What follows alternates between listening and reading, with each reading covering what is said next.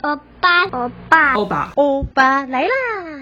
欢迎所有的朋友继续收听欧巴，我是小明参政欧巴桑联盟的秘书长，也是欧巴这个节目的主持人。其实我们呢有很多集的呃访问里面都是聊到育儿中工作、工作中育儿的一些经验或者是辛酸。那上一集其实我们特别请到了玉婷，玉婷要跟我们谈的主题是你不用很厉害，其实也可以实践育儿中工作、工作中育儿这样的生活。也就是说，我们不用变超人。那但是。事实上呢，我们还是跟玉婷聊到，其实大约也是花了六年多的时间，才慢慢找到育儿中工作、工作中育儿的一个平衡模式。好，那但是即便是经过了六年，或者是在这六年期间，我觉得我们好像也不能够就是太天真，就觉得哎，大家就去试就对了，一定都会成功的。应该也要来真的认真的看一下这当中的 辛酸血泪，是不是？好，所以我们来呃，就是请玉婷再跟我们大家聊一聊，就是说呃，你自己在过去六年，或者是即便现在已经相对稳定之后，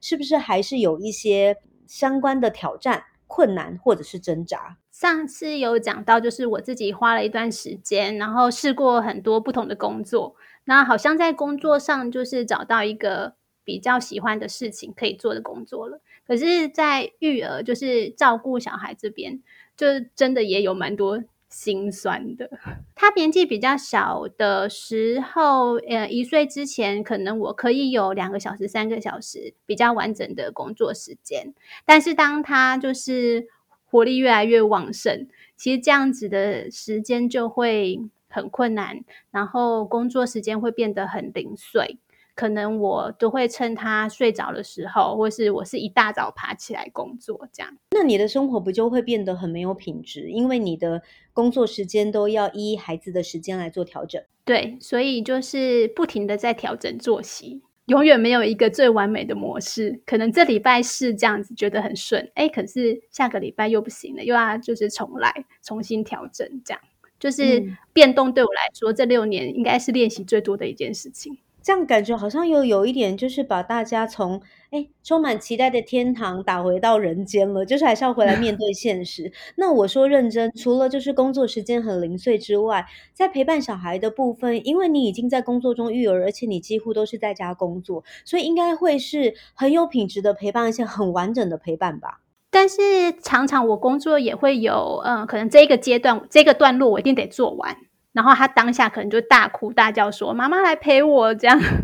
然后我没有办法去，或是好我人去了，就是坐在他旁边。可是我脑袋里头，或是我想的，其实都是工作。其实你要说我可以切换得很自如，然后可以很完整的陪伴他，然后跟我之前一开始想象我要好好的陪伴小孩，说我要当一个妈妈，一边工作一边带他，其实是完全不一样的事情。了解，就是。我明明有一个工作，今天是死线，但我小孩现在想我讲绘本给他听，于是我就带着一个躯壳讲绘本，但是心里头还是挂念着工作。对，对啊，这种状态很多，也会自责自己好像没有没有办法真的做到有品质的陪伴。会啊，会很挫折，但至少好，我们再来想一想，但至少就是在呃临时托育的部分，或者是说。呃，因为你已经有跟你之前谈的工作的合作厂商有谈过，说，哎，你会有带孩子去现场工作的经验，至少在这一些部分，相对的又会再容易一些吧。我确实在一开始接案的时候，我都有先跟对方讲好，说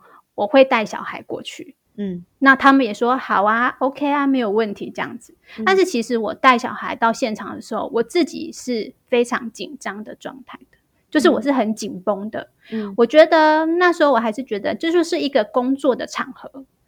那我们应该还是要维持那个场合的，比如说安静啊，让大家可以专心的工作啊。嗯，那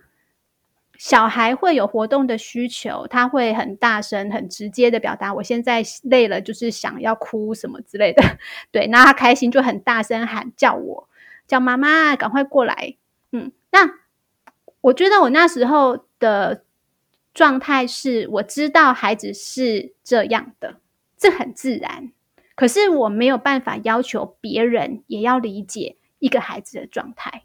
嗯，然后我也不知道怎么去跟大家沟通，所以小孩一大声，然后我就会立刻把他抱走，对，然后把他抱，然后抱出去门口这样，然后在门口把他试着安抚下来，这样我就会很紧张。但是玉婷的状况比较是因为不确定周围的人能不能够理解，所以即便在周围的人都没有跟你有做任何反应的时候，你就先做预防措施，立刻把他抱走，是吗？对，哦，所以你也没有去测试周围人对于你带着孩子工作那个底线是什么，或者是说他们也许也许没有我们想象那么可怕，也许真的是全然都可以支持的，这个我们不会知道。对，那时候我的状态其实是先觉得那个问题是我自己的，所以要调整的人是我，嗯，所以他有声音了，我就要想办法让他不要影响到别人，然后我也会就是带很多什么玩具啦、饮。零食啦，然后什么绘本啊，预防性的各种措施，对，各种措施，或是他小一点的时候就调整作息啦，就是在他让他在外面累一点，然后再把他就是带进去，那他可以在里面睡觉之类的。我觉得这个其实就是就是在工作中要一边育儿的时候的母亲们常常会有的状态，因为会觉得我这样带着孩子，万一孩子有什么需求，好像。我就会麻烦到别人，或者是影响到别人。为了不想麻烦跟影响到别人，所以我自己就就是带着小孩，已经得到很大的恩宠了。我就是要想尽各种办法，先来搞定小孩可能会有的各种状态。真的就像你说的那个心情，就你们已经很好了，可以让我带着小孩去了。嗯，OK。所以这个你你到现在来说都还是这样的状态吗？还是说你开始有？有一些不同的转变跟思考，因为其实如果是这样的话，呃，那我们很多带着孩子去工作现场的母亲，我想他们的压力应该也是一样会非常大的。后面的转变就是我进共学团吧，就是进工学团之后，呃，看到很多的伙伴他们在对待孩子的状态，或是告诉我说，诶，孩子他其实在公共空间，他也是一个，就是跟我们一起生活的人。然后他有他的状态，我们就试着把我他的状态跟我们的需求告诉身边的人。那呃，告诉身边的人，并不是说呃你就是要接受我的状态，然后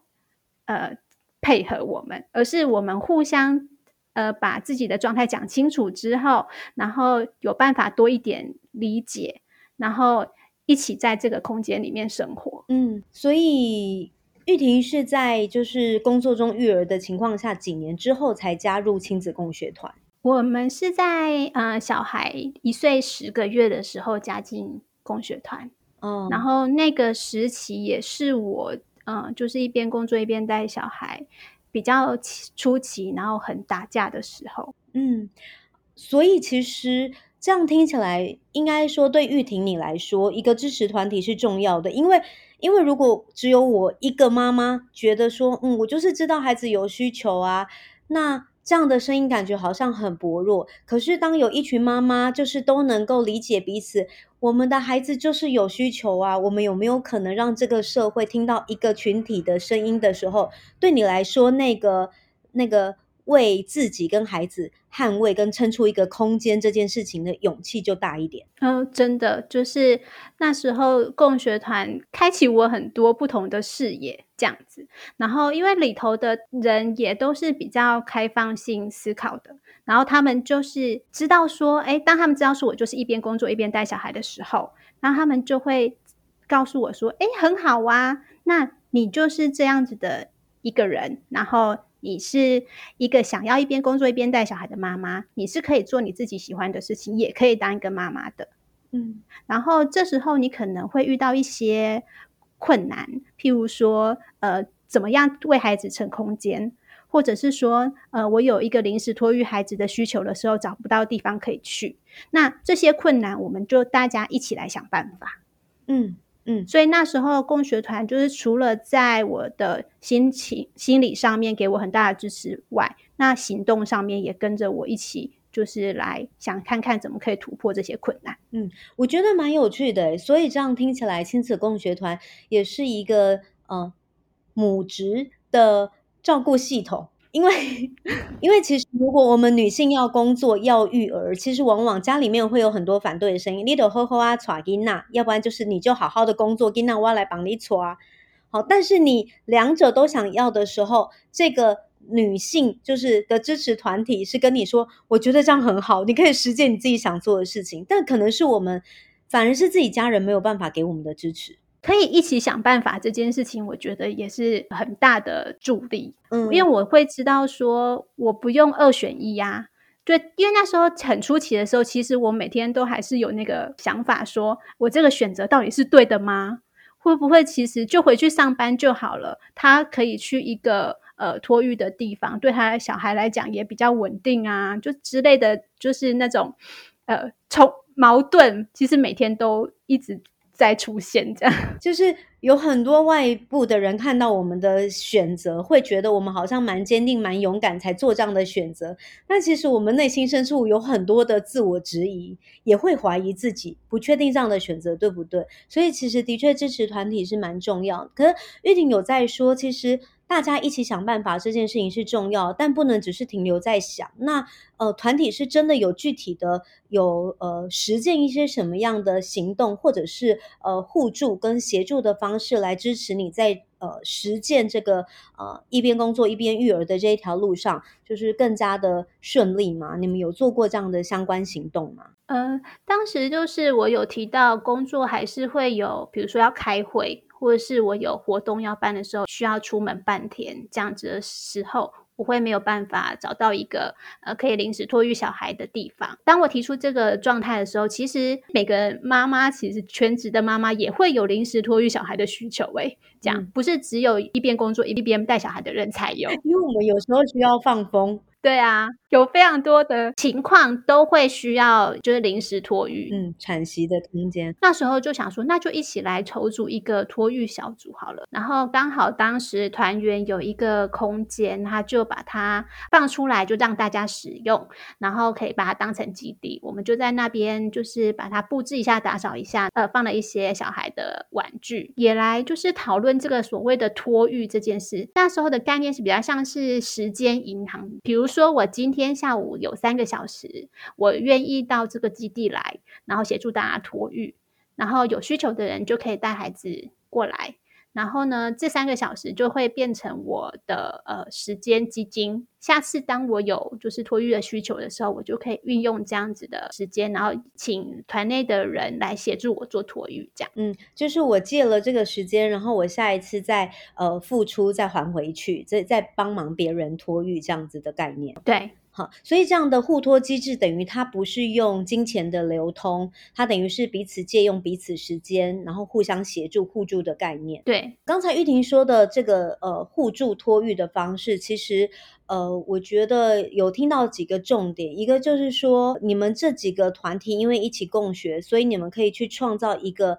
呃随时可以安心托育的那个需求，因为你知道对方的父母刚好也都是你熟悉的，是你信任的。好，那可是呃，也有说到，就是说空间，对不对？那空间的部分，你们是不是要找你们这几个家长非常就是都是临近的地方？不然如果你要托育，假设你住新庄，但是要拖到这个空间，如果在北投，是不是就会非常的远？确实，这一个点后来就会变成这个机制的。就是比较困难执行的一个方向，这样子。嗯，固定的空间，然后它是在距离我居住地方遥远的地方，可能我光是车程过去就要半个小时到一个小时，所以这个临时就是没有办法达到，或是我光是需要带小孩这样子车程过去那边，其实对我跟小孩来讲也是一个负担。嗯。所以，嗯、呃，这一个机家后来就是可能距离基地比较遥远的家庭，他要运用就比较困难。嗯，后来我们还是有持续在继续讨论这样子的互托模式可不可以有变形。我们后来就在研拟出就是比较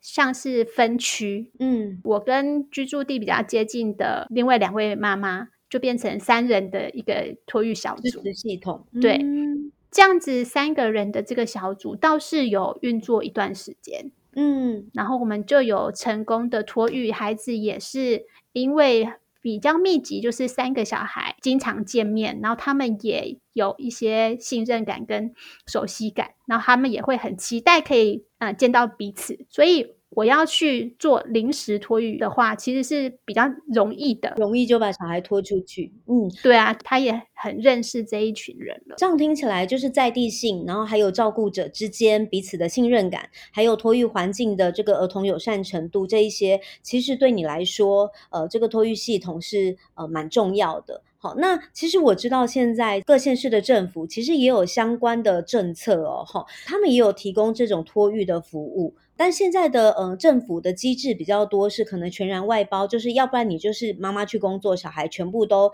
呃送那个幼儿园哈，要不就是你就是全职带小孩这样子。可是除了在这样之外，其实县市政府还是有提供临托服务。好，就是说，其实你就算不用自成这样的一个系统，你还是可以跟公部门这边来申请托育啊。那我想要了解是，你们有没有尝试使用政府提供的这个临时托育系统？然后这个呃托育系统对你来说，你看到的呃优缺点或者是可以改进的地方是什么样的原因？我自己是没有使用过这样子的系统的，但我知道就是像语蓉说的。呃，有一些县市已经有在呃提供这样子临时托育的服务。就我居住的地点是新北市，新北市的做法，它就不是一个定点，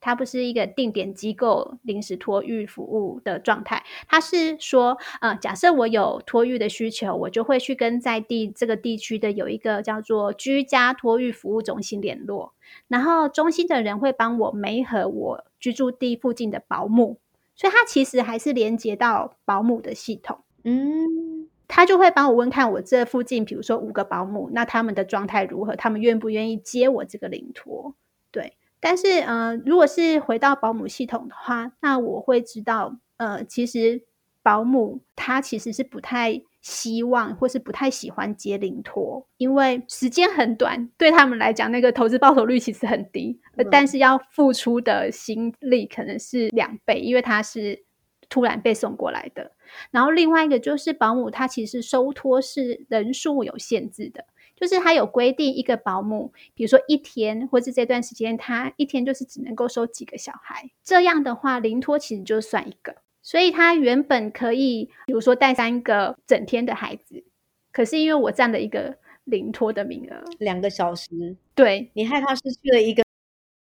对，在生意上面来看是这样，而且我自己当时的状态是，其实我的工作时数是不稳定的，就是我可能这个礼拜是礼拜三要开会，下个礼拜是礼拜五要出差，那在下个礼拜也许没有。所以这个状态就是我到底什么时候需要这个服务，我自己其实也没有办法很快的就把它排出来。嗯，那还有其他的原因没有办法就是支持到你这样的临托需求吗？然后我自己对于那个托育的单位，呃，他对待孩子的方式是会很紧张，对啊，我会很担心。我觉得很多托育的单位，他也许对孩子会有很多的压迫或是规定。嗯，我们的状态又是，呃，只有呃某一天去，然后只有几个小时。那我觉得我们的孩子心情上一定是更紧张的。这样子的单位，他会不会变成需要用更大的控制来，就是压制我的小孩？我其实不没有办法确定，所以我就是没有办法安心的把我的孩子就是送到机构去。了解，就是平常我们在家练习，就是不打骂、不威胁、不恐吓。但如果保姆跟小孩说：“你现在没有吃完的话，妈妈就不会来接你哦。”这样子，如果保姆不小心说了这样的话，虽然他想要为他好，想让他吃完饭安心，不要饿肚子，但其实那对他来讲，他不知道会造成什么。妈妈是不是丢下我？你不知道保姆会怎么对应小孩。嗯，看起来就是政府提供的这个零托系统，它虽然有零托这样子的一个服务，但好像有一点没有办法真实的支持到像你们这样的自由工作者，或者是在家工作者，或者是边工作边育儿的这些呃职业女性。那在共学系统里面，到底你们的系统形态跟政府的系统形态，对你来讲最不同的差异是什么？最不同的差异，第一个就是对待孩子的那个方式，跟就是可以让妈妈非常的安心。我知道我要拖出去的这个伙伴，他也会怎么对应我的孩子，然后跟我是有一个一致的价值核心理念的。嗯。另外就是在呃时间方面的弹性吧，嗯，就是我知道说，呃，我可能前一天提出这个需求也可以呃得到支持，就是我不需要三天前送一个就是申请单，然后如果我呃一个礼拜之前就要 上网登记这样子。哦，了解，就是政府的零托申请需要三天到一个礼拜上网，然后登记申请，然后还看有没有。可是这种。我们自己自成的支持系统，可可以最紧急，可以到前一天或临时找找帮忙这样子。嗯，呃，如果政府真的要提供一个零托，就是呃有效的育儿服务跟政策的话，一个是应该是要全面检讨，就是我们的保姆或者是育儿体系是不是真的呃友善儿童，然后对儿童人权这件事情是关注的，能够放父母安心。第二个部分就是它那个临时性真的要非常的能够有弹性。好，因为三天到一个礼拜对你们来说可能还是不够临时，还算是有计划的，对不对？嗯、对。我想要最后请你呃总结一下，就是说从玉婷的呃个人工作需求里面去谈到的，其实是一个呃托育的需求。好，那我自己有在想，就是呃，因为亲子共学团可以成为一个这样子的临托的一个互助的支持系统，我觉得其实。对很多的妈妈，无论是全职的母亲或者是职业妇女来说，其实帮助都蛮大的。好，因为她有信任感，也有在地性，同时呃，对儿童人权有一个呃比较一致性的观点。那像这样，你们托育系统成功的经验，又符合人性，然后又有弹性，你们有没有思考过，就是如何从这样子你们自己就是比较小团体这样的机制，然后可以放大成现在社会应该可以。复制或可被模仿的托育政策。如果用我自己个人的经验的话，呃，我是觉得在政策面一定有很多需要提出来或是改进的调整的地方。我想要先讲一下，就是这一段，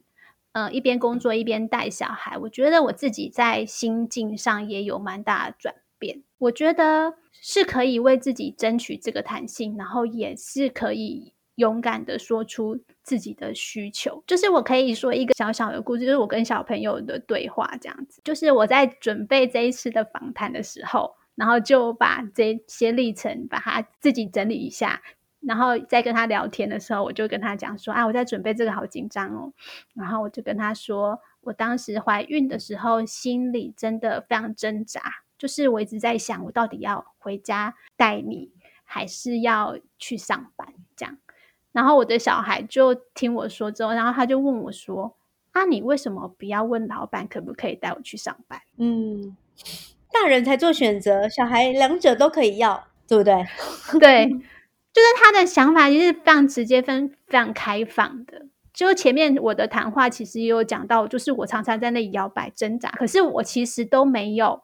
一个弹性，或是直接站出来说：“哎，其实我。”有这样子的状态，然后有没有另外一个选项是我跟你可以共同创造出来的？嗯、其实我当时也没有跟我的前一份工作讨论过这件事情，嗯，就是自己帮自己在那里做选择，就是我离职然后带小孩，对，我只能二择一，我只能二择一，对。好，然后如果我两者都要的话，我可能还会自己先批判我自己，说我太天真了，鱼与熊掌不能兼得，真的。OK，所以自己阻碍了自己的可能性。像现在就是大家都居家工作啊，嗯，有非常多不同的排列组合，或者是说工作模式，在这个就是疫情的状态下被激发出来。对啊，我觉得其实是一个很好的练习，就是你没有一定要在那个办公室，你还是可以做一些事情。对，那假设你有这样的练习之后，你有没有机会或是一点点信心说？哎，也许我之后可以来跟我的老板谈谈看，我每天呃十点才去上班，然后四点下班，然后或者是我一个礼拜有几天居家，或是我可以调成，哎，我七点上班，然后四点下班，可以去配合小孩的上课时间，然后我可以接送他。嗯，嗯，我觉得很多的育儿的家庭可以有这个弹性的话，他就在他自己就育儿的困境里头就可以。减少很多。就是鼓励大家，其实也可以把自己真实的想望跟需求来跟自己的就是雇主来谈，因为不见得是全然没可能的。还是可以帮自己试出一条路看看。嗯嗯嗯。那如果我们自己都不为自己开口说的话，那其实我们自己就会帮自己，就是嗯、呃，等于是切断了很多可能性跟发展了。那如果是孩子的话，反而可以很直接的想说，那你怎么不去试试看这条路？我们自己就会先帮自己下很多对话，觉得不可能有人答应我们的，然后就闭嘴了。对，然后他。就是孩子是非常有勇气的，嗯，其实我觉得，嗯、呃，接触了共学团之后，有机会就是看到，嗯、呃，多元的妈妈的形态，因为我相信也有很多人是全然的想要选择育儿，有很多人是觉得，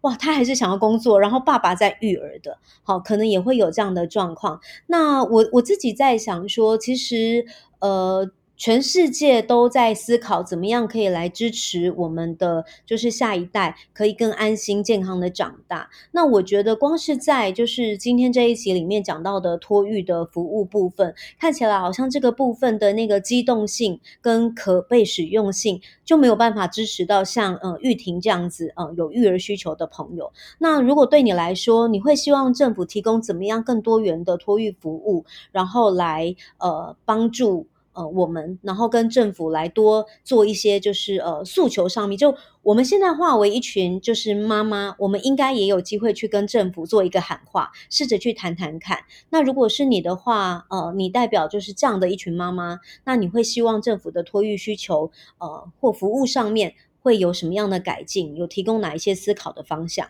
我会希望政府可以看到，就是像我这样一边工作一边带小孩的妈妈，其实很多。嗯，我觉得临时托育小孩的服务对育儿家庭来讲是非常必要的。如果是临时托育的服务的话，希望可以更多就是在地的，然后呃，在时间上比较弹性的这样子的呃托育的呃机构或是人员可以出现。嗯，就是在地时间弹性的支持系统。嗯，然后呃，这些系统里头，呃，每一个托育的人，他们对儿童人权的意识可以提升。真的要对儿童人权这几个字，儿童有的权利这几个字，是要非常的有清楚的意识的。好，然后也希望政府可以透过一些政策去协助企业。觉得企业端有时候他们也许也希望可以提供这样子的弹性，可是他们不知道自己可以用什么方法。或者是说，他们可能会呃不知道有什么样子的补助可以申请，这样子。对，我觉得政府这边也需要有一些政策是对企业的，跟他们沟通，然后让他们可以知道说他们可以做更多的事情来为呃育儿家庭做一些服务跟支持。我觉得在企业端做鼓励、奖励或者是支持，这个非常的重要诶，因为。呃，如果企业端都知道怎么样来支持育儿中的父母的话，那也许企业就可以就是活用它的人力资源。就像你说的，当我们呃受雇者，我们去提出自己需求的时候，我们知道有很多弹性的空间可以运用，而企业在这个部分也有得到政府的鼓励跟支持的话，那的确是可以为企业跟就是自由工作者或者是弹性工作的呃这些受雇者。好，然后去取得这个双赢的局面。嗯，我们在多元的托育系统这件事情上，我们其实还需要嗯蛮多的努力的，也有蛮多前进的空间。但我想今天的嗯这个 podcast 里面，我觉得有一个。呃，总结就是说，其实我觉得，无论在欧美或在台湾，呃，各项的这种研究里面都在说，我们要跳脱就是一体适用的迷思，也就是现在，呃，希望大家鼓励生育，好像都是我会补你钱，我会补你钱，或者是说你小孩去上幼稚园，我再补你钱这样的方式。但事实上，我们的亲职教育方案其实有非常多元的面向，因为我们现在社会也很多元。有同志家庭啊、移民社会啊、单亲啊、重组家庭，所以没有任何一种形态是完全适用每一个人或每一个家庭。那我在想，就是怎么样可以不断的思考，然后真的有一个多元的亲子支持系统，才会呃真的会友善我们就是育儿的家庭，也不会让我们所有的男性或女性对于生儿育女这件事情有很大的恐惧。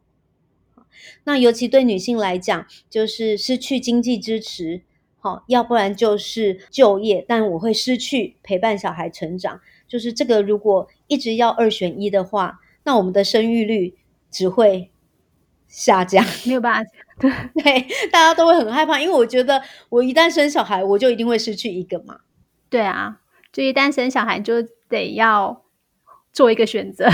放弃一件你喜欢的事情。对，但我觉得玉婷的经验算是一个非常好的经验啦，就是说还在努力为自己跟孩子开创一个。呃，就是我们都可以，就是呃双赢或者是三赢，就是一起赢的那个局面。就是我可以育儿，然后我可以支持到其他的家庭，然后同时我也可以工作，有自己经济自主的能力。好，那我觉得这都是一个呃成功的第一步，开创者的第一步都蛮不容易的。然后也蛮开心你的分享，那我觉得也鼓励很多的呃家长，就是千万不要放弃为自己想要的生活，就是。争取发生，对，嗯、没错。好，那再一次谢谢玉婷。诶，可是我觉得我们好像应该要做一个结语，叫做：如果一个人发声就是有点担心、有一点小或会怀疑的话，还是要找支持团体，对不对？对，所以现在是要帮共学团招生吗？欢迎大家来加入亲子共学。所以，如果你其实有一些理想的生活想要实践，那意思就是。自己被打压或被家人打压，我觉得或许你可以呃，就是呃，来认识一下亲子共学，就是来看一下，就是支持团体怎么真的真实的支持到你，真实的支持每一个人，对，不管是大人跟小孩，没错没错。好，那我们就谢谢玉婷哦，谢谢雨蓉。